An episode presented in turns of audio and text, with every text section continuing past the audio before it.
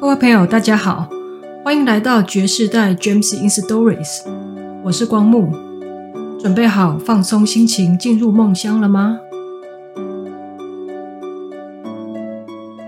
阿公说床边故事：嗡嗡嗡嗡嗡嗡，大家一起去做工。蜜蜂哥哥带着几只长大了的弟弟，准备学习工作了。他们飞哦飞哦，飞来到一个大花园。哥哥先停在一片叶子上，弟弟们就团团圈的停在他的身边。大哥哥说：“今天哦，是你们第一次出来采蜜，记得哦，是来采蜜哦，不是来赏花哦。所以不要被花花绿绿的颜色给骗了。”从现在开始，你们采蜜，我也工作。众多时刻一到，带着你们采集的成果回来。如果比我的五分之一还多，就是优等；超过一半就是特优；比我还多的，那就是超级特优。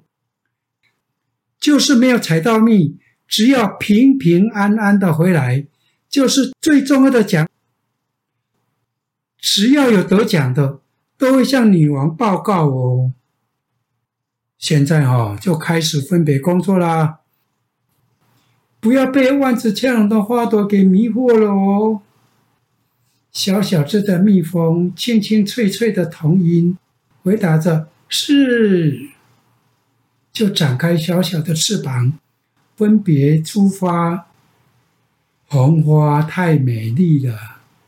红花真的太美丽了，几乎每只小蜜蜂都会被漂亮的红花给吸引了，一头就栽到红花的花朵上，就往花心里面钻哦。奇怪了，花很漂亮，怎么几乎没有蜜呢？又钻了出来，展开翅膀再寻目标，还是被红花吸引。就这样子。一个早上，就在红花群中迷失了自己。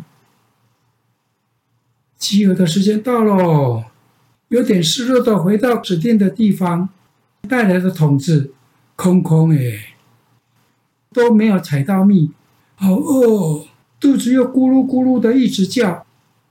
哥哥已经等在约定的地方，回来一只就给一份花蜜，拿到花蜜的。狼吞虎咽的，赶紧给吃了。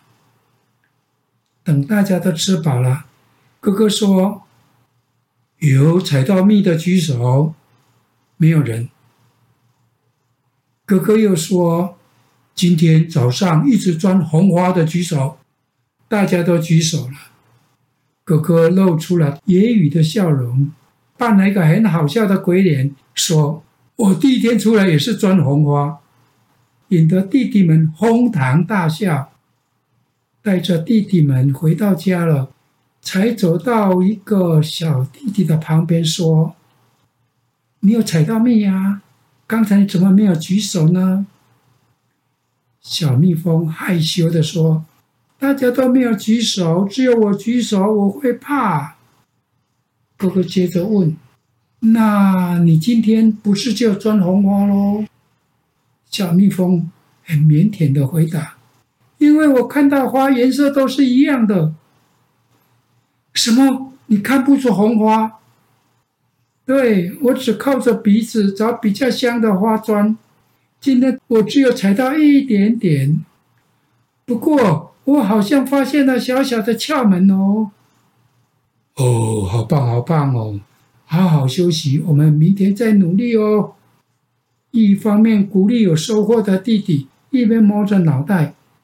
平常都是靠花的颜色来分辨，这个弟弟分不出颜色，反而有收获。可是会不会在说谎啊？第二天，哥哥一样带着弟弟们来到相同的花园，交代好，不要被彩色缤纷给迷惑喽。小蜜蜂们。仍然在色彩斑斓中迷失了自己。哥哥知道，要让弟弟们从色彩中跳出，不可能。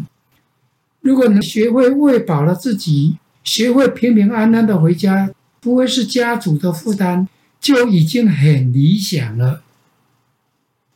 猛然看到昨天有采到蜜的弟弟，他飞翔的乱七八糟，它的鲜花更是匪夷所思。大家都在红的、黄的、紫的。颜色鲜艳的花中徘徊，可是它大部分都钻到你想不到的地方，形式看起来乱七八糟，却有意想不到的效果。恰如所料，当天哦，所有的小蜜蜂没有采到花蜜，不按牌理出牌的小蜜蜂，不但自己吃的饱饱的，桶子里装的蜂蜜还比昨天还要多。讨论会上发言相当踊跃，不过都很离题，和采蜜没有什么关系。像什么红花不香，白花香喽，桂花香得酸酸的哦之类的。那只说他看不到红花绿叶的小蜜蜂，只有静静的坐在那里，听着大家热烈的花园。五天过去了。吃得饱的小蜜蜂越来越多，看不到颜色的小蜜蜂是个艺术。每天有采到接近半桶的蜂蜜了。哥哥也问过医生：“难道这个小弟有亚斯伯格症吗？”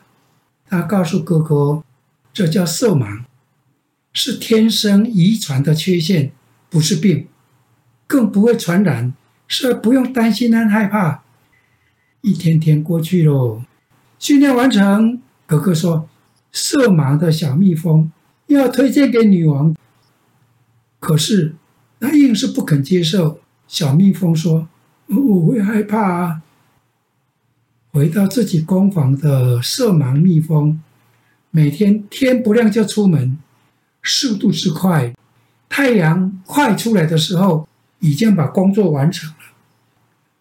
如果有人身体不舒服，他很乐意代工，一个人可以抵过十个人哦。哥哥经常来看他，问他有没有什么不舒服啊。小蜜蜂说：“哪些花有蜜，哪些花没有蜜，我是跟着感觉走呀。”看着快乐的小蜜蜂，哥哥想：如果不把缺陷放在心上，不把缺陷当作遗憾，这个缺陷会变成很大的助力哦。谢谢大家收听这集的阿公说床边故事，我是爵士代 Gems in Stories 的光木，祝大家晚安，拜拜。